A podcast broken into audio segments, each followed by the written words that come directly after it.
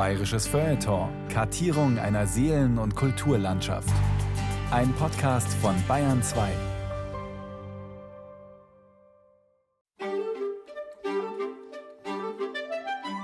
Er stand mitten in der Stube.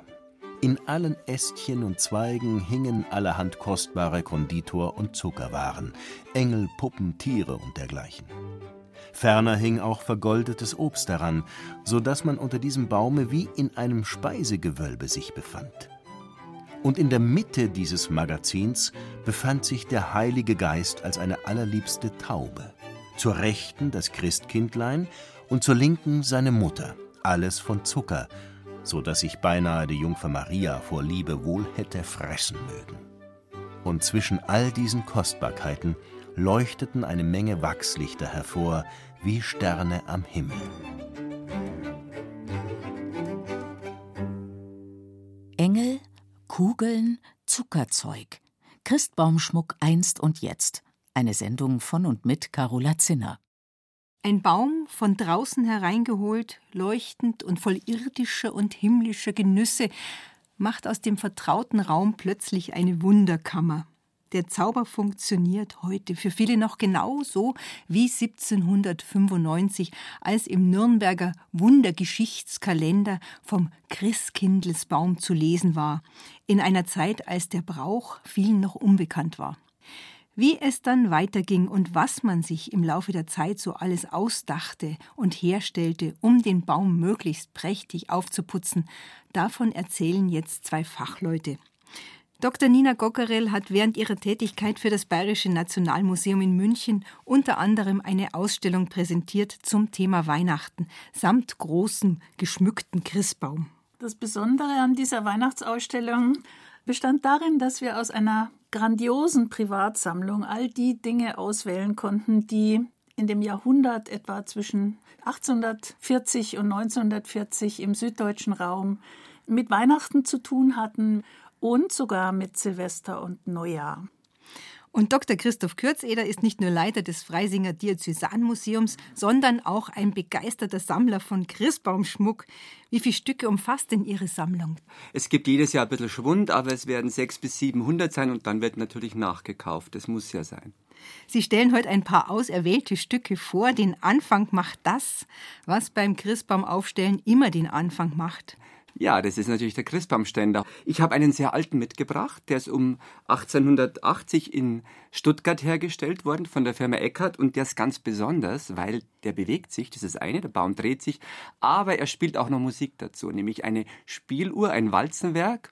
Und dieses Modell kann sogar zwei Weihnachtslieder spielen, nämlich Odo Fröhliche und Stille Nacht. Und jetzt wollen wir ihn natürlich auch hören. Gerne und schauen wir.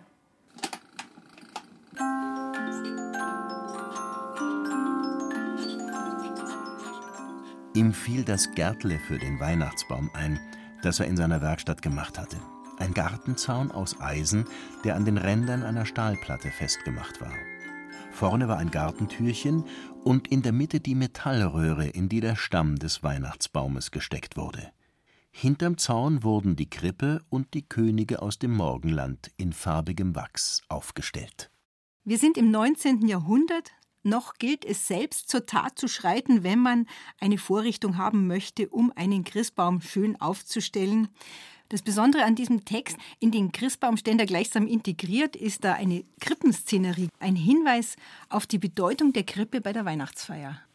Ja, gerade in unserem süddeutschen Bereich war die Krippe ja ursprünglich das Zentrum jeglicher Weihnachtsfeier, der kirchlichen und der privaten.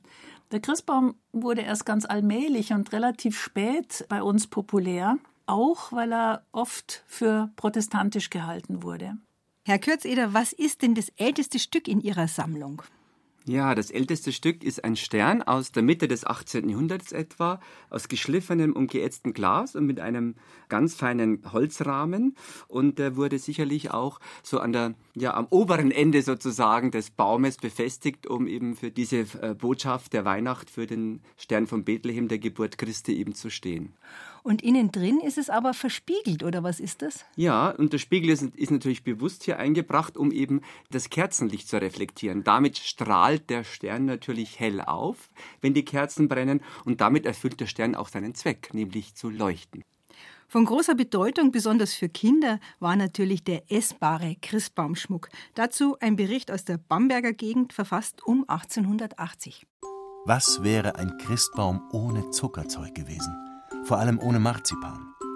Jedes dieser bunten Schaustücke, von den Zuckerbäckern in den Wochen vor Weihnachten hergestellt, war über der Glasur bunt bemalt. Zu den immer wiederkehrenden Figuren gehörten Adam und Eva, dann als Glücksbringer der Schlotfeger und die Geldscheißer, Sterne, Puppen, die Doggerler, Tierfiguren, Posthörner und was sonst noch die Fantasie der Marzipanformer an Schönheiten hervorzauberte. Auch heute bieten ja manche Bäckereien in München und auch im Oberland noch die bekannten Springerle an, die aus feinen Holzmodeln ausgedrückten Eierzuckerplätzchen. Die werden dann häufig, damit man die Muster besser erkennt, auch noch mit Speisefarben fein bemalt. Und die waren natürlich immer schon dafür gedacht, im Anschluss gegessen zu werden, wenn der Baum geplündert werden darf, wie das früher oft genannt wurde. Und dann gibt es noch was ganz Elaboriertes, nämlich aus Messing oder Silber geflochtene Körbchen mit einem Henkel, den man über die Zweige streifen konnte. Und da hat gerade auch mal so eine Praline reingepasst. Ich habe an meinem Baum auch noch ganz was Besonderes, denn ich habe hier einen wunderbaren Kerzenhalter mitgebracht. Das ist ein Pendelkerzenhalter und das ist aus geprägtem Blech äh, in Form eines Genius, der in der einen Hand eine Trompete, in der anderen Hand hält er eben diese Ranke, wo eben die Kerze dann aufgesteckt wird und er balanciert auch noch auf einer Kugel. Sieht fast aus wie ein kleiner Erdball und die kann man öffnen. Und da hört man es auch noch, da ist noch Süßigkeit drin und zwar dieser Kerzenleuchte ist etwa um 1890 entstanden, also im späten 19. Jahrhundert. Und er stammt eben aus dem Wittelsbacher Königshaus, war also Teil der Weihnachtsdekoration der Wittelsbacher. Und ich vermute stark, dass diese Süßigkeiten in der Kugel auch noch für die Prinzen und Prinzessinnen bestimmt war und die haben halt diese Kugel nicht mehr geleert und so ist sie jetzt auf uns übergekommen. Der Adel spielt ja insgesamt eine wichtige Rolle bei der Verbreitung des Christbaums. Ja, in Wien ähm, stand der erste für uns nachweisbare Christbaum im erzherzoglichen Stadtpalais 1816. In München hat es länger gedauert. In der Residenz haben wir die erste Nachricht erst 1840. Und populär wurde der Christbaum bei uns, auch wenn man das vielleicht gar nicht so besonders gern hören möchte, durch die Kriege des 19. und 20. Jahrhunderts. Es war so, dass die Soldaten schon im 70er Krieg, im Kriegswinter 70-71, Christbäume sehen konnten, die in den Lazaretten und in den Quartieren aufgestellt waren.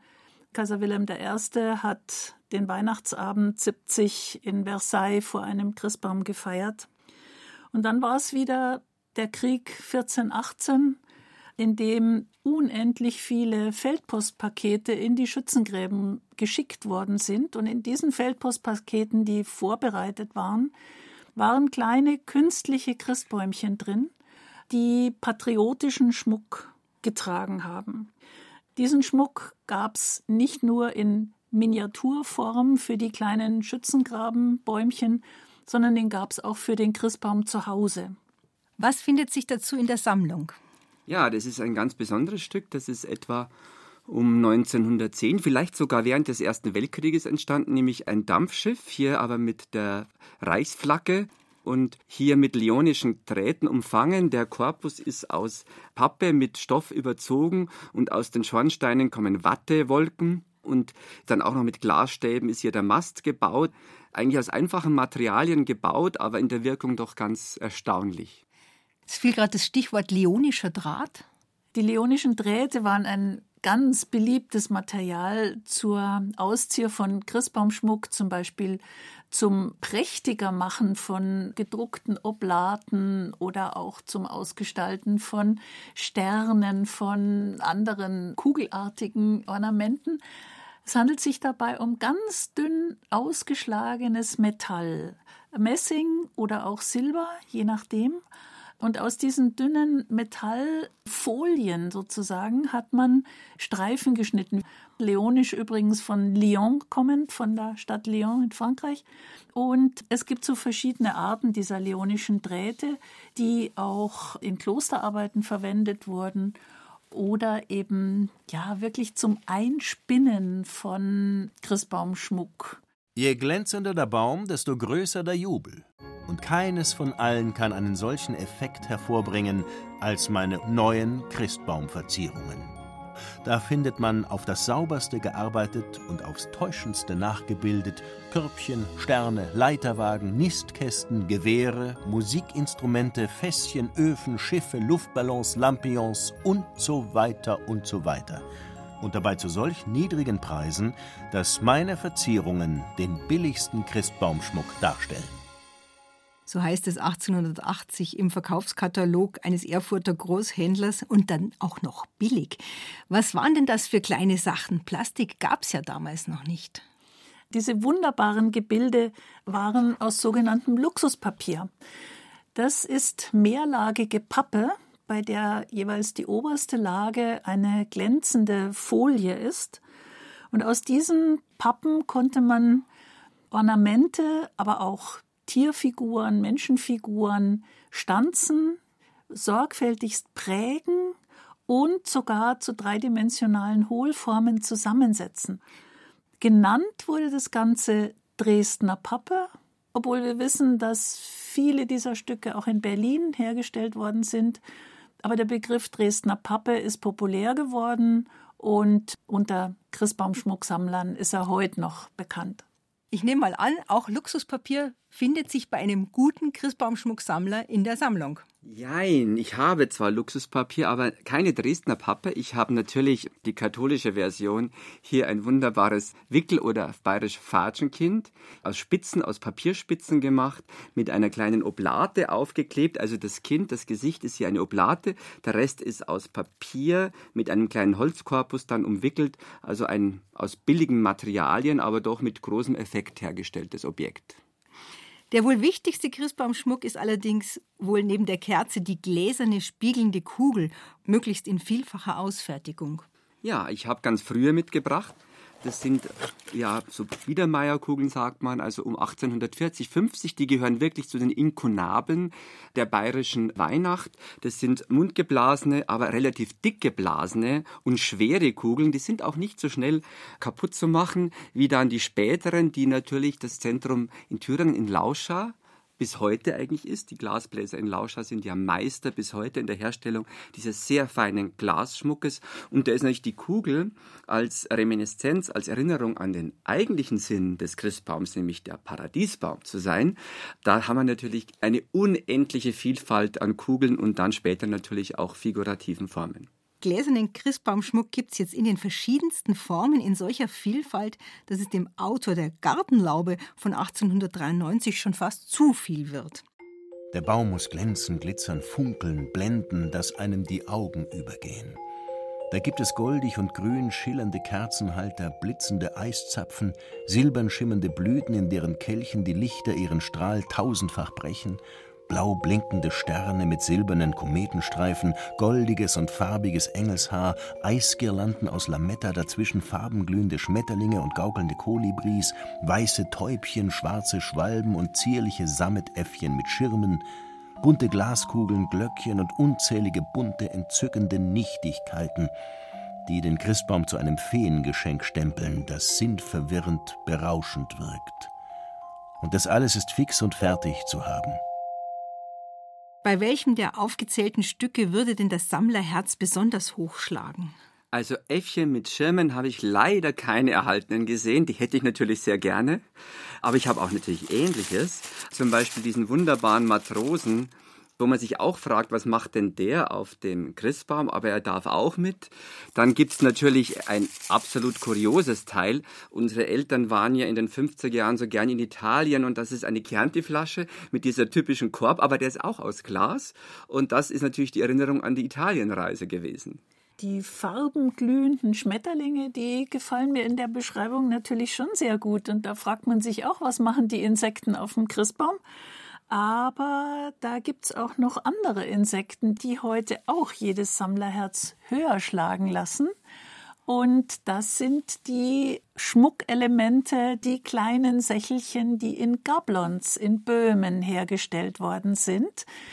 Gablons war ja der Hauptort der Perlenproduktion im 19. Jahrhundert und vermutlich aus ursprünglich Überresten dieser Perlenproduktion wurden Christbaum-Ornamente zunächst einmal gemacht, Sterne, blumenartige Gebilde. Und im Laufe der Zeit wurden auch diese Gablonzer Schmuckstücke immer komplizierter. Sie bestehen also aus kleinen Glasperlen, die auf Draht aufgezogen sind. Und daraus hat man Flugzeuge, Kronleuchter, Spinnräder, Windräder, Insekten und ähm, alle möglichen anderen Tiere hergestellt, oft aus rein silbernen Glasperlchen, manchmal auch aus farbigen. Dieser Gablonzer Christbaumschmuck ist auch sehr, sehr gefragt und sehr beliebt und es gibt immer wieder Formen, die man noch nicht gesehen hat. Hier haben wir eine Spinne, die ist ganz häufig interessanterweise die Spinne am Christbaum. Dann eine wunderbare Paradiesbaumlibelle. Ja, und das Flugzeug darf nicht fehlen. Also technische Neuerungen werden gerne mit Gablonzer Schmuck hergestellt. Also ein Flugzeug, eine Propellermaschine, wohl um 1920. Also wir sind in der Frühzeit der Aeronautik. Und die Gablonzer hatten eben den Vorteil, sehr schnell reagieren zu können und auch auf Kundenwünsche einzugehen. Diese Stücke schauen ein bisschen aus, man könnte sagen, wie so überdimensionierter Modeschmuck. Alles funkelt, alles glitzert, lauter kleine Glasstückchen, Glasperlen, Glaskugeln. Und mit was hat man das zusammen gemacht dann? Diese Perlen sind, um Christbaumschmuck draus zu machen, einfach auf Draht aufgezogen worden, so ähnlich wie die Perlen eben auf Perlenschnur aufgezogen worden sind. Dieser Draht war ja dann biegsam. Man konnte die Formen der Ornamente oder der Figuren, die man haben wollte, leicht biegen und konnte den Draht auch zusammenzwirbeln, wenn man verschiedene Teile verbinden wollte. Herr Kürzeder, wo finden Sie denn Ihre Stücke? Wo kauft man denn als Sammler ein? Ich war früher sehr viel auf Flohmärkte, da habe ich sehr viel gefunden. Dann hat sich irgendwann rumgesprochen, dann bekam ich natürlich immer wieder was geschenkt. Aber heute ist, ist alter Christbaumschmuck fast nicht mehr zu bekommen. Auch wenn man glaubt, so ein Christbaum ist eigentlich eine beständige Angelegenheit, gibt es immer neue Wellen, wie man ihn zu schmücken hat. Ja, also zum Beispiel war es in der Zeit um 1900, so im beginnenden Jugendstil, üblich, einen weißen oder einen silbernen Baum zu haben. Man hat zum Beispiel Eiszapfen aus Glas dran gehängt, die gefunkelt haben. Man hat Lametta dran gehängt und man hat auch Kugeln und, und andere Anhänger gehabt, die weiß beflockt waren oder Glaskugeln, die mit dem sogenannten venezianischen Tau überzogen waren. Das waren winzigste Glaskügelchen, die mit Leim auf die Kugelkorpusse sozusagen aufgebracht wurden. Es gab dann auch eine Mode des natürlichen Christbaums, wo man also gerne Tannenzapfen und ähnliches verwendet hat, in welcher Form auch immer. Aber diese Farbmoden, die gab es immer und die werden auch immer wiederkehren. Eine Besonderheit in Sachen hölzerner Christbaumschmuck ist ja der sogenannte Berchtesgadener Christbaum. Da gibt es vor allem dazu zu erzählen, äh, wir kennen den Anfang des Berchtesgadener Christbaumschmucks, das war das Jahr 1912. Und da gab es einen Berchtesgadener Künstler, Anton Reinbold, der hat ihn sozusagen erfunden. Was hat er gemacht? Es gab ja schon seit Jahrhunderten die Berchtesgadener Handwerkskunst die Reiterfigürchen und Grillenhäuslein und kleine Musikinstrumente, Trompetchen und alles Mögliche hergestellt hat als Kinderspielzeug. Reinbold ist auf die Idee gekommen, diese Stücke nochmal sozusagen zu miniaturisieren, sie ganz klein herzustellen und an den Christbaum zu hängen. Und auf die Weise ist dieser Berchtesgadener Christbaumschmuck in die Welt gekommen. Übrigens bleibt es immer, selbst wenn es gut geht, ein ärmliches Geschäft. Nur die Verleger, das heißt die Handlungen zu Berchtesgaden, Hallein oder Salzburg, welche die Ware den Schnitzern abkaufen und sie dann in großen nach allen Weltteilen versenden, werden wohlhabend dabei. Die Arbeiter, bleiben stets in kummervoller Abhängigkeit. Diese Stimmung malt sich vielfältig auf den schlecht genährten, missfarbigen Gesichtern. So hat Ludwig Stoib 1860 die Situation in Berchtesgaden beschrieben. Viel verdienen ließ sich nie mit der Herstellung der Berchtesgadener War. Das galt auch dann, als sie zum Christbaumschmuck mutiert ist, aber mit Christbaumschmuck ließ sich vermutlich ohnehin nie viel Geld verdienen. Nein, es ist ein Handwerk, das äh, für die Ausführenden immer ein bisschen mühsam ist, aber es gibt inzwischen wieder ganz begabte und wirklich sehr künstlerische Glasbläser in Lauscher. Ich habe meine Neuerwerbung dieses Jahres mitgebracht. Heuer gab es diese wunderbare Pippi Langstrumpf mit drei Luftballons und Sie sehen hier, wie fein die in einem geblasen ist, dann auch mit dieser wunderbaren farblichen Gestaltung. Also es ist eine sehr fein und fragil geblasene kleine Figur, wo man auch beim Aufbewahren natürlich aufpassen muss. Das ist immer ein bisschen Stress, denn die sind extrem empfindlich. Unser Christbaum ist mittlerweile schon ziemlich prächtig behängt, aber etwas fehlt noch, die Spitze. Oft hat die Spitze des Christbaums ein Rauschgoldengel geziert das ist ein typisches Nürnberger Produkt. Dieser Nürnberger Rauschgoldengel trägt ein Kleid, das sehr an die fränkische Frauentracht erinnert, aber in dem Fall ist es aus Gold und rotfarbiger Metallfolie. Christbaumschmuck, vererbt, weitergereicht, gesammelt, eine bunte Mischung aus verschiedenen Zeiten. Frau Gockerell, auch Sie selbst haben, wen wundert's, ein paar schöne Stücke zu Hause. Woran hängt Ihr Herz denn besonders? Ja, mein Herz hängt an einem Pfau. Ein Pfau aus Lauscher, dessen Körper aus Glas hohl geblasen ist. Und das Rad, das er schlägt, ist aus feinsten Glasfäden gestaltet, die wiederum mit dem Pfauenmuster bemalt sind. Herr Kürzeder, Sie haben ja eine riesige Sammlung, wie wir jetzt gemerkt haben. Kommen denn alle dran? Nein. Das ist immer das große Problem. Das schaffe ich ja gar nicht und das schafft der Baum natürlich nicht. Und das ist immer eine schwere Entscheidung. Aber es gelingt jedes Jahr und ich habe keinen Programmbaum, das führt zu weit, aber ich versuche jedes Jahr ein bisschen einen anderen Schwerpunkt zu setzen. Dank an Dr. Nina Gockerell und an Dr. Christoph Kürzeder, dass Sie uns teilnehmen ließen an Ihren Weihnachtsschätzen und dem Wissen darüber. Und zum Schluss noch ein echter Klassiker in Sachen Christbaum. Der Wahlmünchner Thomas Mann war ja nicht nur ein bekennender Zelebrierer des Weihnachtsfestes, er hat mit den Buddenbrooks seiner Leserschaft auch gleichsam das Muster an die Hand gegeben, wie es zuzugehen hat an diesem besonderen Abend. Auch wenn andererseits eine gewisse Zurückhaltung ja eigentlich durchaus auch ihren Reiz haben kann. Der ganze Saal erfüllt von dem Dufte angesenkter Tannenzweige, leuchtete und glitzerte von unzähligen kleinen Flammen. Und das Himmelblau der Tapete mit ihren weißen Götterstatuen ließ den großen Raum noch heller erscheinen.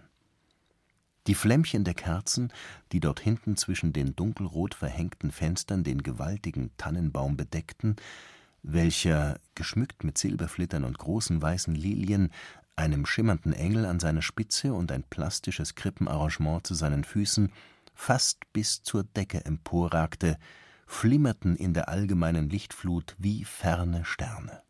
Denn auf der weißgedeckten Tafel, die sich lang und breit mit den Geschenken beladen von den Fenstern fast bis zur Türe zog, setzte sich eine Reihe kleinerer, mit Konfekt behängter Bäume fort, die ebenfalls von brennenden Wachslichtchen erstrahlten. Singend Geblendet und dem altvertrauten Raume ganz entfremdet, umschritt man einmal den Saal, defilierte an der Krippe vorbei, in der ein wächsernes Jesuskind das Kreuzeszeichen zu machen schien, und blieb dann, nachdem man Blick für die einzelnen Gegenstände bekommen hatte, verstummend an seinem Platze stehen.